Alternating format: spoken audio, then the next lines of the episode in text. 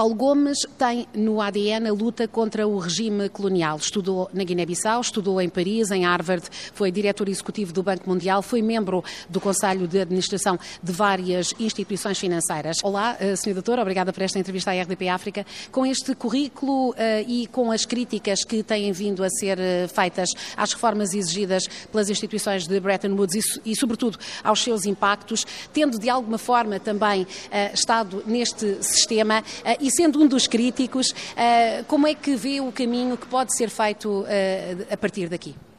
Bom, essa instituição teve o papel que, para o qual foi criado depois de, da Segunda Guerra Mundial, faz parte da, da, infraestrutura externa da influência do, do Ocidente, temos de ser francos sobre isto. Uh, não, não tinha sido criado essencialmente para resolver o problema do desenvolvimento dos países africanos, os países mais pobres, era sobretudo para a reconstrução da Europa depois da guerra. E essas instituições continuam com muitos mecanismos que são característicos daquele período. O que é que as pessoas estão a pedir agora? Uma reforma dessa instituição, uma reforma da, do sistema financeiro internacional, da arquitetura do sistema financeiro internacional, porque a regra do jogo, digamos, mudaram.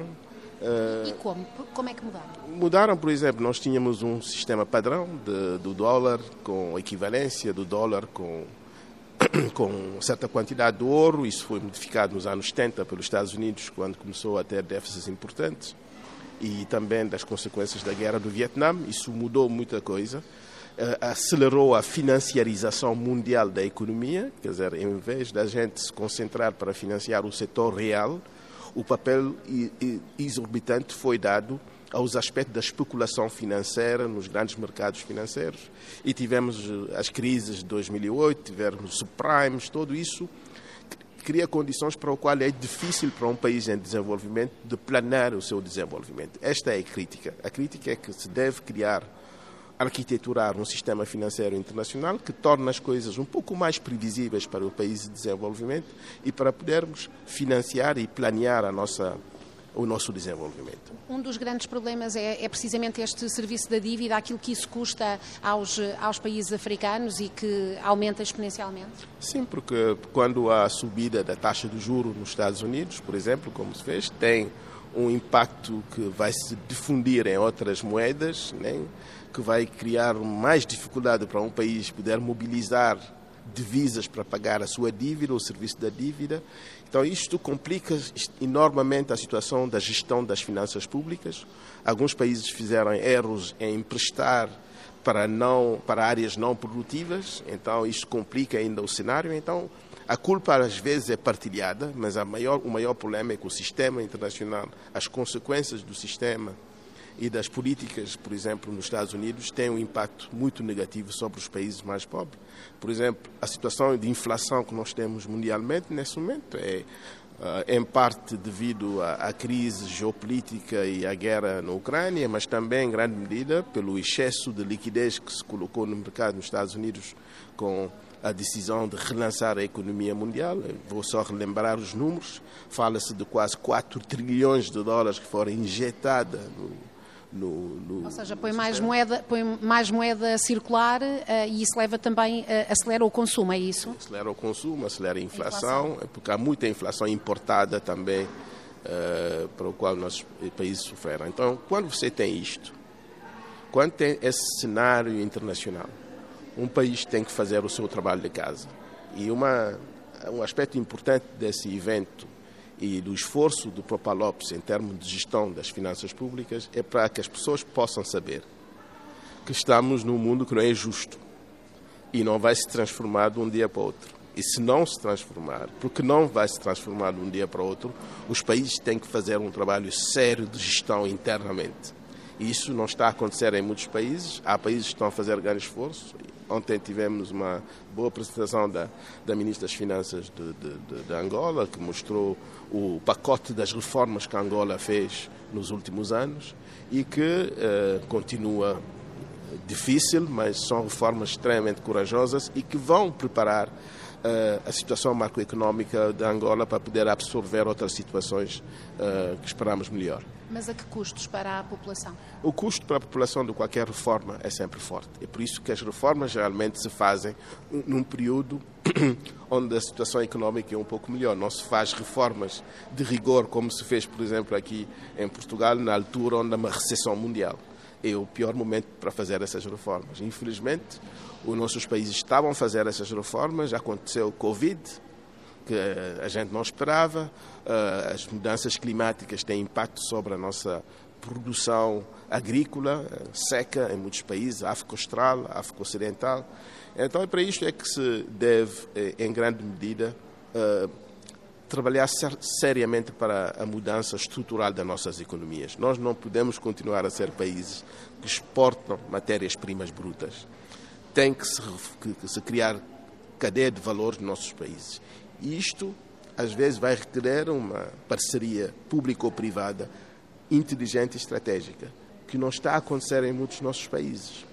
Não se trata apenas de ter uma relação, que eu diria, com os doadores, relações diplomáticas e tudo, são muito boas, mas o que é que é preciso nos nossos países é que as pessoas possam sentar estrategicamente e trabalhar sobre as questões que são internas e que são fundamentais para criar um mercado ao nível interno na sua intervenção disse que as, penso que foi assim, que as visitas de Estado nunca, nunca exponenciam assim grandes resultados na economia, eh, eh, não demoniza eh, o, o privado.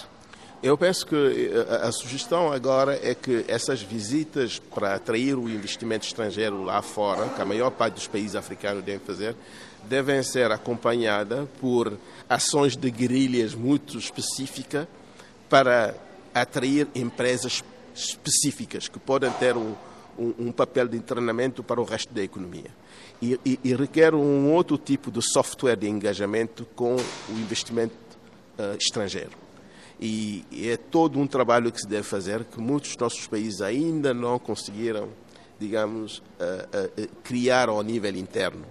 E aí traz muita frustração, porque os nossos países estão a fazer esforço para promover os países lá fora, mas não há, uma, em contrapartida, uma, uma chegada do, dos investimentos estrangeiros. Então, é uma forma agora de fazer uma certa pausa para se ver quais são os mecanismos mais estratégicos que podem fazer para atrair um tipo de investimento estrangeiro. Temos que mais, ser mais específico em identificar esse tipo de investimento. E é possível, mas requer um trabalho de casa muito sério, de disciplina. Às vezes não é ser o mais inteligente na aula, é ser o mais disciplinado.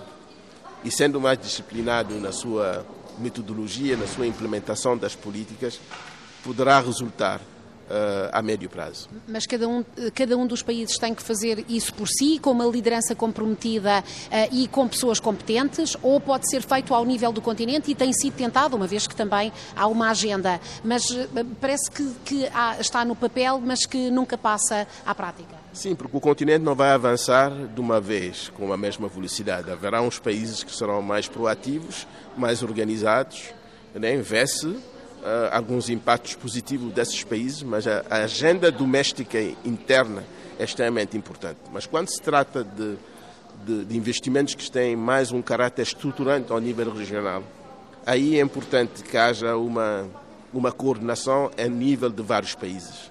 Mas não, uh, não dispensa da necessidade de uma agenda doméstica muito mais focalizada, muito mais orientada e que toma a especificidade do país. É verdade, concorda que a maior parte dos países que têm tido um bom desempenho uh, económico são países com lideranças, digamos, fortes, quase a roçar a autocracia? Eu não diria autocracia, eu diria que há dirigentes que têm uma legitimidade baseada nos resultados. Isso não desculpa uh, o fato de que pode haver uh, imperfeições na, na implementação da agenda democrática. O país, a, a população aceita algumas dimensões específicas, que eu diria, do, do roteiro democrático da África, quando a legitimidade é acompanhada de resultados.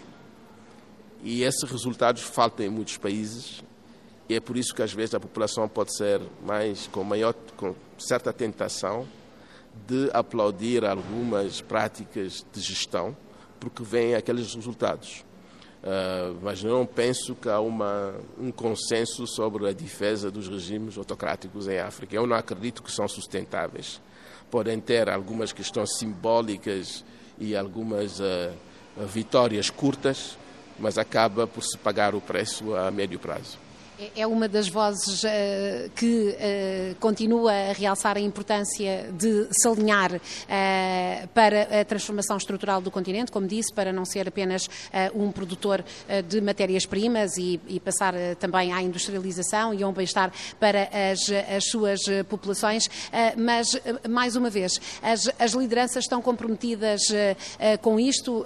A doutora Cristina Duarte falou em duas dimensões. Primeiro, a energia, que é magia energia. Este é talvez um momento para a África, eh, nesta escassez de energia eh, mundial, eh, afirmar-se, não é? Afirmar os seus caminhos. Não sei se considera que isso está a acontecer.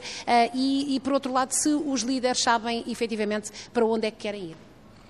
Uh, muitos líderes sabem. Uh, mas não se pode dizer que a totalidade dos líderes africanos sabem onde estão a, a ir. Outros estão a privilegiar alguns, alguns componentes da liderança, mas no fundo a, a, verdadeira liderança é que consegue resolver os aspectos básicos da população. E, e uma, uma dessas uh, aspirações é ligada à energia. Né? E, embora o sistema internacional também complica essa agenda, mas há muita coisa que um país pode fazer. Um país como, uh, por exemplo, o Benin conseguiu aumentar uh, de uma forma importante a sua capacidade de produção de energia, Uh, houve também muitos progressos em Angola em termos de, da capacidade de produção energética. Uh, no Ruanda uh, houve, mas há alguns países que não conseguem nem avançar porque é uma falta, uma falta de trabalho interno, nem de organização para resolver esses problemas. Agora, na questão da transição energética, eu concordo plenamente que nós não podemos fazer a nossa transição apenas concentrada na energia renovável. Tem que incluir o gás no, no mix da energia para, para poder resolver os problemas do déficit importante energético que temos no continente. Foi uma das pessoas eh, protagonistas desta, hum, desta discussão sobre o financiamento uh, dos países mais afetados uh, pelas alterações climáticas. Como é que isso está? Porque no papel está, mais uma vez, mas como é que está a implementação daquilo que está no papel? Ah, como se pode lembrar, penso que tivemos uma entrevista há alguns anos, há alguns meses atrás, não me lembro, sobre quando estávamos a, a, a montar o Fundo Verde Mundial. Eu fui o, o único membro da Conselho de Administração desse fundo. Uh, acho que o nível de recursos mobilizados está aquém daquilo que tínhamos uh, combinado. Né? Uh, não me surpreende, porque a comunidade internacional também é muito boa em avançar promessas né? e, numa dada altura, o culpado é aquele que acredita nessas promessas sem se organizar ao nível interno. Hum, vamos ver o que é que a próxima COP vai determinar em termos de, de, de, questão de financiamento para a mudança climática, mas eu acredito que nós temos que pôr uma pressão forte sobre a, a problemática do preço do carbono, né, que possa ser um, um, elemento importante de mobilização de recursos, porque nós contribuímos apenas com 3% das emissões de, de gás, uh, uh, dióxido de carbono ao nível do espaço, né, e isso tem, digamos, merece uma compensação nessa matéria, e isso pode ser feito apenas com um sistema de trading do preço do carbono, que eu penso que é importante que haja consenso sobre isto nas próximas reuniões, porque aí a nossa capacidade de reduzir o nível do carbono ao nível internacional, ao nível do espaço e também a conservação do nosso ambiente. Eu vou dar só alguns exemplos. O meu próprio país temos praticamente perto de, de, de, de 30%, estamos quase, né, da área reservada. Uh, e, e, para o qual é, é, é, um desafio financiar essa conservação. Essa é a nossa contribuição ao sistema internacional para a redução de, do impacto climático, embora temos de ser vigilantes, porque há pessoas que acham que a gente não devia conservar e, e então a gente E estas tem... áreas de conservação muitas vezes são ricas em recursos, são não é? Ricas em recursos e, e, isso constitui aquilo que cada vez se fala, que é o nosso capital natural, que devemos combinar com o nosso capital humano E isto é um ativo importante para o nosso crescimento económico. Uh, e isto tem que se continuar uh, essa parte. Mas a questão do preço do carbono uh, deve-se colocar no centro da agenda climática nos próximos meses. Já estava, mas temos que pôr muita pressão antes da próxima reunião. Para quem não domina estas áreas, o que é que isso quer dizer? O preço do carbono, como é que isso se traduz na, na vida de todos os dias? Imagina só um cenário. todos os dias há milhares de toneladas de carbono emitido no, no espaço. Né? Se essa quantidade continuar a ser emitida, vai impedir, vamos falar de uma forma bruta, o continente, o, o planeta de respirar, com todas as consequências de inundações e, e destruição e seca. Então tem que se diminuir essa quantidade de carbono. Não só é, é preciso reduzir a emissão, é por isso que as pessoas estão a sugerir que haja menos uh, fábricas ou uh, energia produzida pelo carbono, né, pelo carvão. Né? E, e, então, dando um preço ao carbono por tonelada, permite que a África diga: eu não estou a emitir. Então, porque não estou a emitir, eu mereço ganhar. É como, é, fica esse, digamos, esse imposto, esse imposto cobrado sobre o carbono fica num fundo que pode ser revertido a favor dos países. Exatamente, isso era uma, uma, uma, uma digamos, um, um nível de financiamento adicional para além das nossas exportações e tudo, seria recursos que a gente podia utilizar para o nosso desenvolvimento, para avançar em termos de, energia, de, de investimento verde, industrialização menos poluidora e tudo, eh, mas também para o financiamento das nossas infraestruturas, porque quando um país não tem infraestruturas adequadas para a sua transformação, ela é, tem tendência a destruir mais florestas, tem, tem tendências a destruir, a fazer uma agricultura que seja uh, que possa penalizar o, o, a qualidade do solo.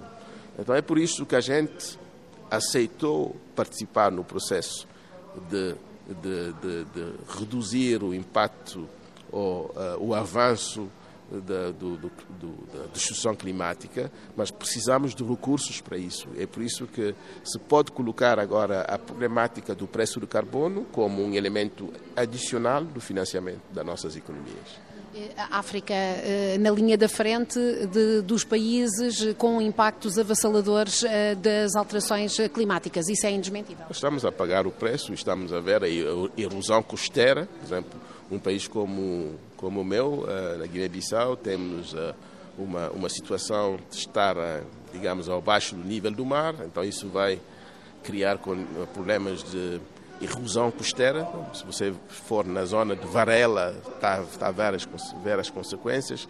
Também o, o, o mar eh, e, e, e, o sal, eh, água salgada, a penetrar muito longe dentro do nosso território, com as consequências que isso tem sobre a produção do arroz, eh, que é extremamente importante para a nossa cesta básica alimentar, e destruir também campos agrícolas que podem ser valorizados para o desenvolvimento da agricultura. Somos um país, sobretudo, agrícola. Eh, a nossa transição para a industrialização vai passar pela industrialização da agricultura. Essa é a primeira e da etapa. Pesca?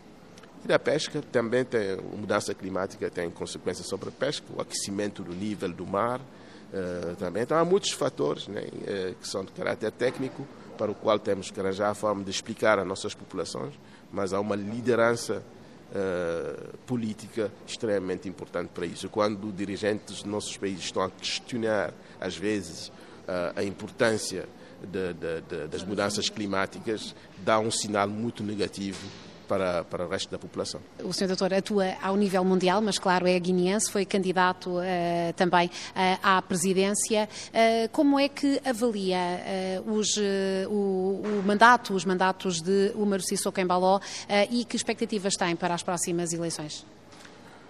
eu vi, evito sempre fazer críticas um, sobre o meu país fora do meu país. Gosto de fazê-lo dentro do país chega ao seu país através da RDPA. É, e quando estou lá do país, estou mais à vontade de fazê-lo. É, há muitas coisas que eu não sou não sinto uma certa satisfação em relação ao meu país, é, que deve ser discutido com, com algumas pessoas. Não estou na, na atividade política ativa nesse momento, não estou numa atividade partidária. há coisas positivas que estão a acontecer. Eu penso que há um esforço, que eu diria, diplomático do, do Presidente da República em relação a, a, a esse aspecto mas como sabe, para mim aquilo constitui 20% dos esforços que devem fazer ao nível do país. Há muitas outras coisas que devem ser feitas. Espero que ele poderá ouvir esses, eh, esses conselhos, não porque se trata especificamente da Guiné-Bissau, mas porque na Guiné-Bissau está inserido num, numa região com muitas ameaças, muitas ameaças que são preocupantes, que eu não sei se eh, ele tem essas ameaças eh, no radar, se consegue eh, que os conselheiros dele possam alertar sobre as ameaças. Então são várias questões dessa natureza que eu penso dentro do meu país ficaria mais à vontade para, para os levantar, para os sublinhar, porque assim é que se faz, digamos, aspectos construtivos do avanço do, do país. Mas temos enormes desafios e eu penso que é extremamente importante que nesse momento uh, o Presidente da República possa jogar um papel para fazer, para sentar toda, digamos, os atores importantes do país para se discutir quais são as ameaças, quais são as ameaças para as quais estamos de acordo, constituem ameaças, quais são os, postos, os, os pontos de consenso, quais são os outros que, no fundo, não há consenso, então cada um tem a sua própria opinião mas uh, como líder do país ele tem que de facto tomar essa responsabilidade porque existe de facto grandes problemas e grandes ameaças ao nível regional e mundial que vão impactar negativamente na Guiné-Bissau. Do, do, ponto de vista estritamente climático uh, e uh, ambiental, uh, com a sua biodiversidade, a Guiné-Bissau é, é, quase é preciosa, é preciosa e é um país com uma população também limitada. portanto, com este compromisso político, seria possível esta transformação? É assim que vê, num curto prazo? É possível, mas não, não, digamos, não deve ser um, elemento partidário, deve ser um, elemento nacional tem que se enviar sinais fortes uh, para que esses sinais possam ser recebidos por todos e, e, tem que se dedicar sobre isto ao nível doméstico. Há, há vários problemas de ordem domésticos para o qual eu penso a liderança uh, dele seria extremamente importante. E há, e há, essa capacidade, há essa massa crítica, há essas pessoas competentes para, uh, para ajudarem uh, os governantes a seguir este caminho? Olha, eu fiquei extremamente uh, impressionado por aquilo que eu ouvi aqui no Esquité. Há mais de 500 estudantes da Guiné-Bissau. Então imagina, isso é só aqui nessa universidade. Então imagina. E também há muitos talentos na Guiné-Bissau, muitos talentos que estão silenciosos, que estão certamente à procura de poderem contribuir mas como o sistema está extremamente politizado no nosso país, impede as pessoas que não querem fazer política serem úteis. E isso requer-se para se criar espaços para que os que não querem fazer políticos, mas que têm competência para poder ajudar, possam ter um papel importante na Guiné-Bissau. Muito obrigada, senhor.